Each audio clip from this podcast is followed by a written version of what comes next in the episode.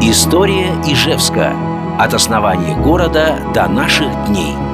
Предпринимательство, промышленность, культура, спорт, люди, традиции. Господа ижевцы, дорогие земляки, в эфире Дорожное радио и третья страница из истории Ижевска – в прошлый раз я рассказывал об основателях Ижевска и о выборе места под завод. Выбрали, построили плотину.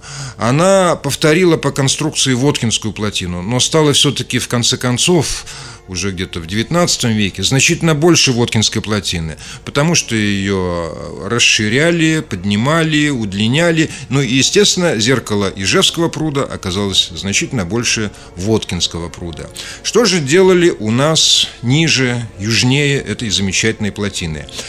Делали железо. Железо – это не изделие, это не товар, это просто, можно сказать, сырье для чего-то, куда-то дальше. Ну, а самое первое изделие, вот именно изделие, которое изготовили у нас, появилось, судя по всему, все-таки только в 1778 году. Это была первая партия якорей, это всего-навсего их было 24 штуки. Что такое якорь? Приходится объяснять. И почему именно в Ижевске вдруг началось такое замечательное производство. Якорь – это не просто какая-то болванка. Вот взял ее, отковал и все. Готовый якорь. Так не бывает. Ну, так иногда вот пишут очень примитивно. Якорь – это довольно сложное, многочастное изделие. Оно состоит из веретена, тренда, пятки, э, рогов, лап, штока и еще некоторых деталей. То есть это почти механизм. И, в принципе, вот отсюда, от этого якоря, по сложности всего один шаг до ружья. Это уже настоящий механизм, настоящая машина. То есть вот наша такая машиностроительная деятельность, так скажем, условно, началась как раз с якорей. Итак, 24 штуки была первая партия, ну и в 1806 году, очевидно, последняя, то есть бесспорно, а последняя партия в 3000 с лишним якорей. Куда же они шли? Что это такое вообще якори и почему здесь? Дело в том, что э, еще при Петре, как вы, очевидно, помните по школе, были основаны адмиралтейства – причем не одно, как вот помнят петербургское, понятно, петербургское, но были Петер... адмиралтейства еще в Воронеже, Севастополе и, самое главное для, не... для нас, это Казанское адмиралтейство. Оно было основано в 1718 году. На это же Адмиралтейство, в общем-то, работали, снабжали лесом э, и его и корабельные рощи, которые были на территории Удмуртии, в Каракулинском, Сарапульском районе. Ну и вот и ижевцы также стали это Адмиралтейство снабжать якорями. Э, поэтому фабрики, которые у нас э, были, фабрики, то есть цеха, это старое название цехов, цеха, которые у нас были, их так и называли. И в Ижевске, и Воткинске Адмиралтейская фабрика. То есть вот работали для Казани.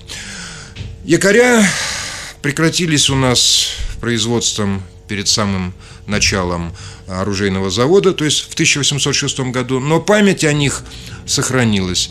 Э, это можно видеть, э, если вот пройдете по старым улицам Ижевска, ну, по Красной улице, это бывшая Куриная улица, там где-то 2-3 дома еще сохранились, где в наличниках вверху вот эти перекрещенные якоря можно заметить. В Воткинске больше, естественно, изображений якорей э, в наличниках домов. Ну и мне как-то хочется, мне мечтается как-то, что, может быть, один из таких вот деревянных домов с якорями в наличниках, может быть, все-таки стоит даже и взять под охрану как памятник, потому что это память о 18 веке, память о начале Ижевского железнодельного завода.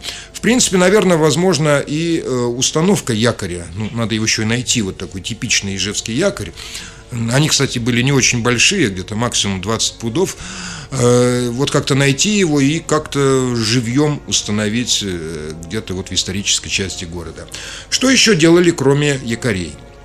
Делали полосовое железо, это, э, ну так скажем, связи, балки для каких-то строительных целей. В частности, в конце 1773 года мы получили, наверное, самый большой заказ в XVIII веке – на свой Ижевский завод. Это на заказ на железо для Большого Кремлевского дворца. Это была большая честь. И здесь пришлось очень постараться э, главному командиру Камских и Гороблагодатских заводов Федору Венцелю. Это железо начали делать, были, был выплачен аванс от казны, нанимались мастеровые, но началась Пугачевщина, и заказ этот мы в общем-то, не выполнили, не смогли выполнить. Ну и сам по себе дворец, он как-то ушел уже э, в прошлое, потому что ведь что такое дворец? Этот дворец затеяла Екатерина Великая в Кремле, на месте Кремля, Э, внутри двора этого большого кремлевского дворца должны были оказаться все вот эти наши прекрасные древние соборы. Это гигантский проект архитектора Баженова, который, по счастью, не исполнился. Но мы вот в этом проекте э, были задействованы. Вот так э, начиналась Э, трудовая деятельность Ижевского завода.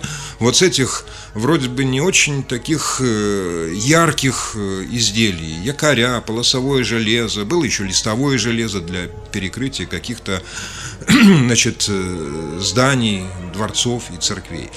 Ну и затем после этого будет уже еще более интересная, так скажем, романтичная, кровавая страница истории Ижевска – это история Пугачевщины. Но об этом в следующий раз. До свидания, до следующих встреч. История Ижевска. Ижевска.